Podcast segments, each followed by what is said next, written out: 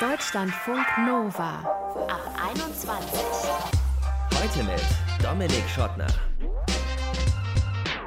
Hey, Dinge, die man nicht oder nur schwierig ändern kann. Das Wetter, die Liebe der Deutschen zu ihrem Auto, die eigene Schuhgröße und natürlich die deutsche Bürokratie. Aber muss man deswegen gleich verzweifeln, weil man da immer wieder gegen eine Wand läuft? Nein, muss man nicht. Sagt nicht ich, sondern sagt der Psychologe Sascha Neumann, den werden wir in diesem Podcast gleich kennenlernen. Und er wird uns auch ein neues Wort mitbringen, nämlich die Salutogenese. Salutogenese.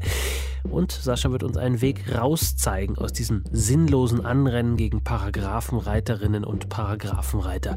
In drei Schritten zu mehr Gelassenheit mit dem Ab 21 Podcast. Herzlich willkommen.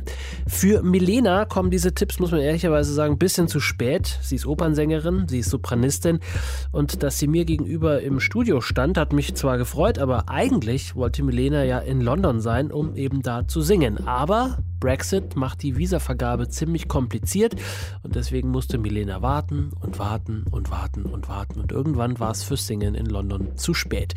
Wie sich das anfühlt und was sie daraus gelernt hat, das kann sie uns jetzt erzählen. Hi. Hallo. Wie groß war die Enttäuschung, dass du jetzt hier bist und nicht in London? Sehr groß. Oh. Aber also ich freue mich natürlich hier zu sein, ähm, ist ja ganz klar. Aber ja, das war anders geplant. Wo solltest du denn genau sein jetzt? Ich sollte jetzt gerade Endproben haben für die Oper La Non Sanglante von Gounod. Das hätte stattgefunden in London in der Hoxton Hall und wäre eine super Angelegenheit gewesen. Das klingt so, das, du, du musst es ein bisschen anders verkaufen. Was, wer, wer wärst du da auf der Bühne? Ich wäre die, ich hätte die Hauptpartie gesungen, ja. Ähm, und, wäre eine ähm, super Geschichte gewesen. Ich wäre die Hauptperson gewesen. Okay. Also ein richtig großes Ding, oder nicht? Ja, es wäre schon eine große Partie gewesen, auf jeden Fall. Vor allem hatte das langen Vorlauf. Also das wurde verschoben aufgrund von Corona und ich habe die Partie vor über einem Jahr bekommen, mhm. sozusagen über ein Vorsingen. Und dementsprechend war die auch sehr gut vorbereitet. Und ja, das äh, hat jetzt alles nicht stattgefunden. Jetzt liegt sie in irgendeiner Schublade sozusagen im übertragenen Sinne und das alles wegen eines nicht erteilten Visums. Oder erzähl mal, was ist da passiert? Genau, also dass es nicht erteilt wurde, kann man so gar nicht sagen, weil ich überhaupt keine Rückmeldung bekommen habe dazu. Also ich habe Anfang September diese Bewerbung für das Visum eingereicht. Und es war auch gar nicht erst klar, ob ich überhaupt eins brauche. Aber ja, ich brauchte also eins. Und die Company, für die ich gearbeitet hätte, die hat sich da also drum gekümmert und so weiter. Ich war dann mit meinen ganzen Sachen bei dem Visa Application Center, wo man hin muss, hier in Berlin. Das ist so eine ausgelagerte ähm, Firma, die das macht für, äh, ja, genau, den. Für die Botschaft am Genau, Ende, ne? für den Ja. großbritannischen Staat. Mhm. genau. Der, das muss man vielleicht in dem Zusammenhang ja nochmal sagen, genau, das muss man ja vielleicht nochmal dazu sagen, wenn du das Ganze vor zwei Jahren gemacht hättest, hättest du gar kein Visum gebraucht, weil noch Europäische Union. Richtig, So, ganz genau. Jetzt ist das nicht mehr EU, das heißt, du brauchst ein Arbeitsvisum. Aber so weit kam es eben gar nicht. Genau, soweit kam es nicht, denn also die normale Bearbeitungszeit dauert ungefähr drei Wochen. Mhm. Und ja, die verstrichen. Und ähm, dann hätte ich also eine Woche später auch schon losfahren sollen nach diesen drei Wochen und äh, es kam keine Rückmeldung und ich habe überall versucht anzurufen. Ich habe diese Hotline angerufen, für die man also übrigens auch Geld abgeknöpft kriegt, wenn man da anruft ähm, beim britischen Staat. Ja, dann ähm, wollen sie gerne Geld sehen, auch für jede E-Mail, die man da hinschickt im Übrigen. Wie? Ja, also für jede E-Mail, die man hinschickt, um das zu klären, was Aha. denn jetzt los ist, ja, muss man, ich weiß nicht, Geht drei, ein PayPal-Fenster auf. ja, drei Pfund zahlen, genau. Krass, Ja. okay. Und genauso ist es eben mit dieser Hotline, wenn man dann überhaupt äh, zu irgendwem durchgestellt wird. Also es war so ein bisschen, ja, äh, wie bei Kafka. Mhm. Man ruft an und dann kommt ein Anrufbeantworter und beantwortet einem eine Frage, die man gar nicht gestellt hat. So, also da kam dann so eine Pauschalantwort. Leider ist ihre äh, normale Bearbeitungszeit noch nicht verstrichen. Deswegen können wir ihnen keine Angaben machen und so weiter. Das war aber ein Anrufbeantworter, der also kommt, wenn die, also egal welche Nummer anruft. Ja. also Wenn man viel zu tun hat, dann kann man sowas ja vielleicht irgendwie so wegdrücken und das irgendwie so abheften und dann, naja gut, so sind halt Behörden, aber jetzt ist immer noch Corona für Musikerinnen, Musiker eine schwierige Zeit. Wie ging es dir in den vergangenen Wochen da, wo du gewartet hast? Ja, das war so ein bisschen Flashback-mäßig. Also ich hatte ähm, 2020 eben, ja, wegen Corona kamen dann viele Absagen irgendwie so auf einmal rein, ne? Mhm. als dann alles zugemacht hat. Und es hat sich ein bisschen ähnlich angefühlt. Also so, man sitzt da und man kann nichts tun. Also im Prinzip alle Versuche, da irgendwas zu erreichen, also Man kann dann zwar im Internet so seinen, den Status seiner äh, Bewerbung einsehen und so, aber der veränderte sich einfach nicht. Also Tag um Tag verstrich und es veränderte sich nichts. Und ja, man sitzt dann da und denkt, äh, was habe ich denn jetzt äh, um Himmels Willen falsch gemacht, mhm. ähm, dass jetzt hier nichts geht. Und ja, die Antwort ist vermutlich nichts, aber man kann halt trotzdem nichts ändern. Mhm. Ja. Gab es dann irgendwann mal einen Punkt, wo du gesagt hast, okay, ich drücke jetzt hier die ganze Zeit F5 oder was auch immer, um den Browser zu äh, aktualisieren, aber es tut sich nichts. Die ganze Sache ist wahrscheinlich gelaufen. Wann war dir klar, jetzt ist vorbei? Ja, das war so ungefähr eine Woche, nachdem ich hätte abfliegen sollen. Ich habe dann auch mit der Company telefoniert natürlich, um die meinten, so wir können jetzt einfach nicht mehr länger warten, weil äh, uns fehlt hier eine wichtige Partie bei den Proben und wir wissen ja auch überhaupt nicht, wie lange das jetzt noch geht, wenn das so weitergeht, haben wir vielleicht bei der Premiere immer noch keine Sängerin, die uns die Partie singt. Und dann ähm, haben die sozusagen dann eine Reißleine gezogen, haben gesagt so, ja, äh, das, wir können nicht weiter so machen und wir bezahlen dir zwar was zurück, aber natürlich nicht den vollen Betrag. Genau, aber wir können dich leider nicht weiter beschäftigen, so, ja. da du dem Vertrag nicht nachkommen kannst. Und die sind super nett, das ist nicht irgendwie blöd von denen gewesen, sondern das verstehe ich auch. Also, ja.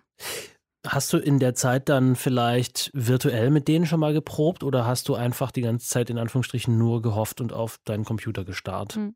Nee, nee, ich habe also auf jeden Fall auch schon mal virtuell was mitgemacht und ich habe mir auch alle Videos von den Proben angeschaut, so ja, prophylaktisch, sagen wir mal so. Mhm. Weil ich auch immer noch gehofft habe, es passiert. Hat sich das eher angefühlt, wie irgendwas zu simulieren, was sowieso nicht kommen wird? Oder war das so ein bisschen aus der Verzweiflung heraus? Oder war das wirklich, weil du gedacht hast, okay, irgendwann wird es schon noch passieren? Nee, ich habe wirklich daran geglaubt, weil ich das nicht glauben konnte, dass das wirklich, also ich meine, das ist ja ein recht einflussreiches Land, dass die wirklich so dahinterher sind, also hinter, hinten dran sind, sagen wir mal, so eben nicht hinterher sind, hinten dran sind, dass sie das nicht auf die Reihe kriegen, irgendwie so ein Visum auszustellen, was also eben bei, also das ist jetzt kein Arbeitsvisum für zwei Jahre, wäre das gewesen, sondern das wäre eben so ein Permitted Paid Engagement äh, Visa gewesen, für äh, den Zeitraum von vier Wochen. Ähm, mhm. Das muss ja eigentlich möglich sein, dachte mhm. ich. Aber offensichtlich nicht. Was hast du jetzt für Konsequenzen daraus gezogen? Also du hast ein bisschen Geld bekommen, wahrscheinlich äh, nicht das volle Geld, mhm. aber sozusagen so als persönliche Konsequenz nie wieder in Großbritannien und nie wieder äh, außerhalb von Deutschland oder was? Man kann ja verschiedene Schlüsse daraus ziehen. Nee, also ich meine, nie wieder außerhalb von Deutschland, auf gar keinen Fall. Quatsch, ne?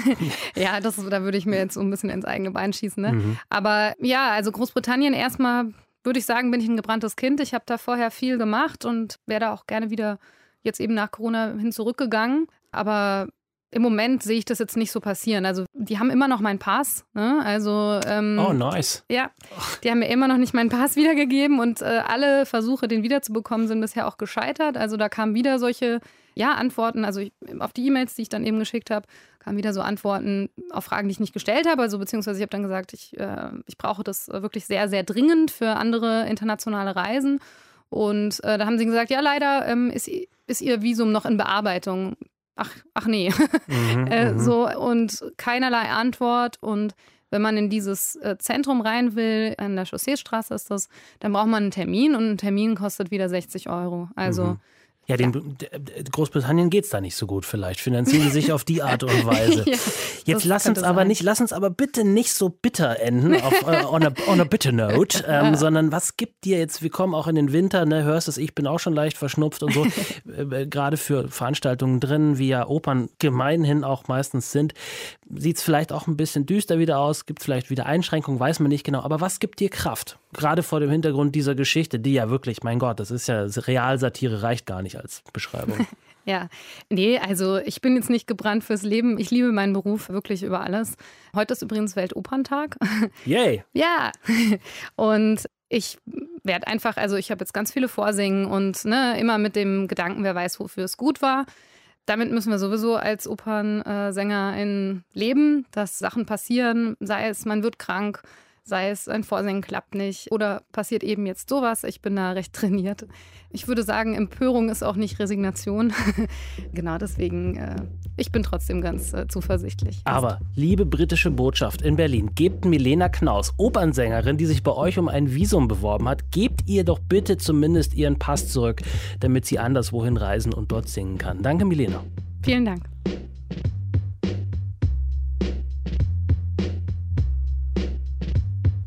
Deutschlandfunk Nova Vorhin haben wir gehört, Milenas Traumjob als Sängerin in London ist am Bürokratiewahnsinn Großbritanniens gescheitert, lange kein Visum bekommen und dann kam es auch überhaupt nicht mehr und sie konnte nicht dahin. Ist euch das vielleicht auch schon mal passiert? Seid ihr mit Ämtern oder Behörden regelrecht an denen verzweifelt oder Versicherungen, Internetanbieter? Das kann einen ja ganz schön zur Weißglut treiben. Könnt ihr uns ja gerne mal schicken per WhatsApp 0160 9136 0852 oder per Mail an mail deutschlandfunknova.de. Und in solchen Fällen sagen besonders wohlmeinende, aber am Ende ja doch ein bisschen nervende Menschen ganz gerne, mach dir doch keinen Kopf um Dinge, die du nicht kontrollieren kannst. Warum das ziemlich leicht gesagt, aber weniger leicht umgesetzt ist, darüber möchte ich jetzt mit Sascha Neumann sprechen. Er ist Psychologe aus Berlin und bei uns im Studio. Hi Sascha. Hallo, grüß dich. Wann warst du das letzte Mal hilflos? Oh, das letzte Mal hilflos. Spannende Frage. Ja, emotional gedanklich eigentlich fast nie, weil es eigentlich gar nicht zu uns gehört, dass wir denken, wir hätten keine Kontrolle. Aber auch äh, beim Hinweg hierher im Auto stand ich plötzlich im Stau. Was los? Und das hatte ich nicht einkalkuliert, dass ich dann vielleicht zu spät kommen könnte, aber ich habe es noch geschafft. Du bist in Berlin. Ich hätte gedacht, du hast irgendeine Ämtergeschichte, hat, hat jeder aus Berlin, wo man irgendwie denkt, oh Gott, ich renne gegen Wände und es tut sich einfach nichts. Hier. Ja. Stimmt, hier in Berlin ist es ja sehr typisch. Habe ich, hab ich mich schon daran gewöhnt und mit abgefunden. Ist das eine Art und Weise, damit umzugehen? Sozusagen sich eine harte Schale anzueignen?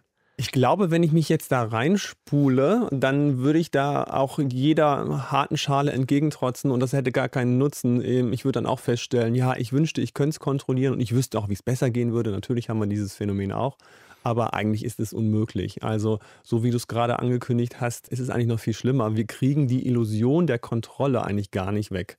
Dafür sind wir als Menschen gar nicht gemacht. Die Illusion der Kontrolle klingt schön, aber muss man vielleicht noch ein bisschen ausführen. Was denken, was imaginieren wir uns da? Was stellen wir uns da vor? Der Mensch hat so einen Wunsch nach Kontrolle. Also wir können gar nicht anders, weil Kontrolle gibt uns Sicherheit. Aber jetzt sage ich ganz bewusst Illusion der Kontrolle. Die Psychologen beschäftigen sich schon ziemlich lang damit. 1975 hat die Harvard-Professorin Ellen Langer, Länger, keine Ahnung, wie man sie ausspricht, eine sehr spannende Studie gemacht. Und zwar hat sie zwei Gruppen Lottoscheine ausfüllen lassen. Wir wissen ja, dass es relativ unwahrscheinlich ist, mhm. dass man überhaupt in irgendeiner Form einen Lottogewinn bekommt. Und die eine Gruppe hat Lottoscheine bekommen, die schon ausgefüllt waren. Mhm. Und die andere Gruppe hat Lottoscheine bekommen, die sie selber ausfüllen durfte. Und dann wurde einfach eingeschätzt von den jeweiligen Leuten, mit welcher Wahrscheinlichkeit gewinnt der Lottoschein. Und wir wissen natürlich rein kognitiv statistisch, dass es völlig wurscht ist, mhm. äh, ob ich selber ausfülle oder ausfüllen lasse. Trotzdem war die Tendenz, naja, den Schein, den ich selber ausfülle, der wird auch wahrscheinlicher gewinnen. Mhm. Also das heißt, an diesem ganz einfachen Experiment sieht man, ich will die Kontrolle selbst über die statistischen Zufälle haben. Und das zieht sich durch unser ganzes Leben. Wir können es kaum aushalten, dass wir nur ein Staubkorn im Universum sind und keine Kontrolle über Situationen Informationen haben, sei es durch britische Ämter oder sei es durch solche großen Sachen wie ein Lottogewinn oder auch härtere Sachen wie eine Krebserkrankung oder dergleichen. Mhm. Und ist das wirklich nur, dass wir sozusagen klein sind im Vergleich zum großen Universum, was uns das so schwer akzeptieren lässt? Oder gibt es auch noch irgendetwas, sozusagen handfesteres, etwas irdischeres?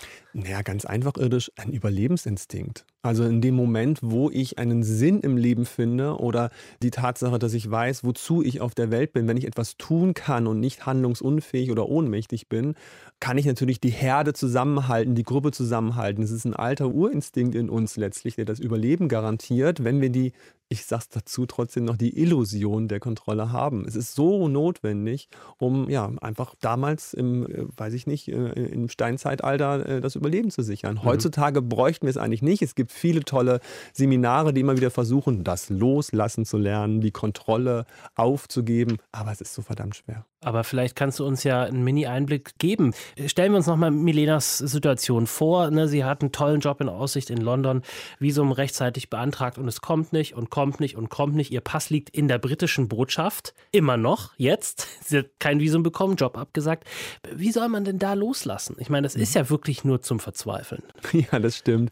Im Grunde gebe ich ihr die Empfehlung, nicht loszulassen, sondern etwas anderes auszuprobieren. Geht auf den Psychologen Antonowski zurück. Der hat ein Buch geschrieben mit dem Titel Salutogenese, also die Möglichkeit, eine nicht handhabbare Situation doch wieder handhabbar zu machen. Also die Möglichkeit zu finden, Dinge in die Kontrolle zu bringen. Also wie kann diese Dame jetzt wieder Kontrolle über ihr Leben zurückkriegen? Durch drei Faktoren. Einmal die Sinnhaftigkeit darin sehen, wenn da dieser Pass liegt, das ist natürlich schon schwer, mhm. aber wenn sie es kann, ein Stück weiter. Die Handhabbarkeit der Situation, also was kann ich stattdessen machen, welche Alternativen kann ich aufbauen. Und die dritte Möglichkeit, die Verstehbarkeit. Also in dem Augenblick, wo sie sich jetzt auseinandersetzt, wo liegt dieser Pass eigentlich und warum liegt dieser Pass eigentlich da, wo er eigentlich nicht liegen sollte, also die ganze Struktur dieses Bürokratiemonsters zu verstehen. Und solche einfachen Situationen kann man auf alles Mögliche übertragen. Also wenn ich eine komische Situation habe, eine unvorhersehbare zum Beispiel, das hätte ich, ich kriege eine schlimme Diagnose mit einer schlimmen Krankheit der Arzt sollte das Verständnis dazu aufbringen, also wie funktioniert diese Krankheit, die ich habe, was kann ich dagegen tun gegen diese Krankheit und das auch zu verstehen und welchen Sinn hat diese Krankheit vielleicht. Das ist natürlich das Schwerste an solchen Sachen, aber welchen Sinn hat auch ein Pass, der irgendwo rumliegt. Mhm. Aber diese drei Faktoren helfen dabei, also ich würde nicht loslassen, sondern diese drei Dinge benutzen. Okay, das ist also äh, Kontrolle erlangen übers Loslassen am Ende dann doch, ja. oder? Also im, im, Prinzip, was du beschreibst, für mich klingt es so, als ob man sozusagen Kontrolle über die Wut bekommt, die äh, man vielleicht einen vielleicht antreibt, wenn man an die britische Botschaft denkt. Ne, man denkt dann, ja, also die Wut oder auf jeden das Fall. das Gefühl, was man hat. Richtig, auf jeden Fall das Gefühl loslassen, weil das nützt ja gar nichts. Aber erstmal die verstehen, ah, welche Leute sitzen da am anderen Ende, weswegen sind die in dieser Bürokratie da so gefangen und weswegen braucht es da vielleicht auch eine Reform oder sowas. Aber wenn ich da tiefer einsteige, kriege ich Verständnis dazu.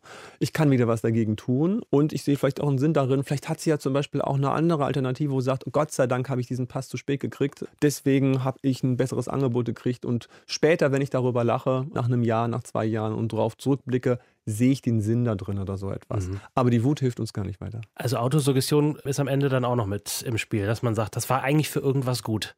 Die Autosuggestion trifft es ganz gut, weil es bleibt einfach eine Illusion der Kontrolle. Das mhm. müssen wir akzeptieren. Das ist das Wichtigste. Was ist mit den Leuten, die äh, da nicht so gut drin sind vielleicht, weil die diese Seminare oder noch nicht bei dir waren, um das zu lernen sozusagen, äh, die äh, krampfhaft versuchen, Kontrolle zu erlangen, weil die zum Beispiel dann jeden Tag bei der britischen Botschaft aufschlagen, anstehen und sagen, hier, I want my Passport back, please. Ja, das fühlt sich so ein bisschen an wie bei Asterix und Obelix, diese Legionäre, die immer im Kreis laufen und dann irgendwann so einen tiefen Graben haben, dass sie nur noch oben drüber gucken können. Ja, ich weiß auch nicht, was ich mit denen machen soll. Die brauchen natürlich irgendwie, also die rennen ja immer wieder vor dieselbe Wand letztlich. Äh, das muss ein hartes Gefühl sein. Also ich bleibe dabei, wenn sie die drei Faktoren der Salutogenese ausprobieren, wenn ich ihnen da an diesem Graben da begegnen würde, dann würde ich denen das auf jeden Fall empfehlen. Aber ja, klar, wegatmen ist natürlich schwer, die bleiben wütend. Das ist ja auch jetzt in den letzten Jahren in dem ganzen Thema Corona und so weiter auch aufgetaucht. Man kann nichts dagegen tun. Es ist so. Man muss eine Maske tragen und eine Impfung hilft, auch wenn ich es nicht will. Also ist es ein ähnliches Gefühl wahrscheinlich. Wahrscheinlich sollte man denen auch genau diese drei Faktoren nochmal deutlich machen. Vielleicht haben auch ein paar Fußballer gerade zugehört. Ja, genau. Ja. Ich, ich, ich, spreche mit Kimmich. Ja. Äh, ich habe ein schönes Wort ge äh, ge äh, gelernt jetzt in diesem Spiel. Salutogenese. Mhm das hat wahrscheinlich mit dem Wohl irgendwas zu tun. Richtig, oder? ganz genau. Salutogenese ist im Grunde das Gegenteil von Pathogenese.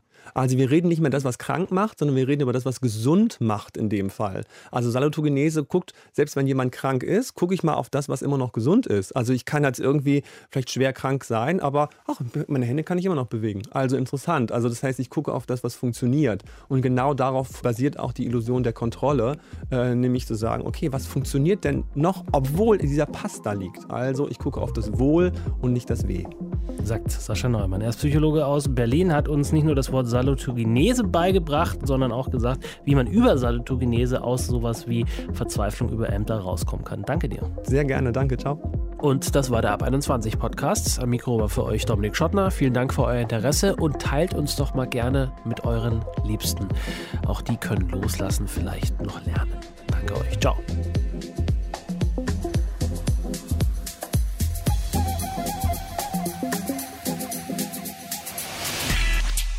Deutschlandfunk Nova. Ab 21. 21. Die Podcasts jederzeit auch auf deutschlandfunknova.de.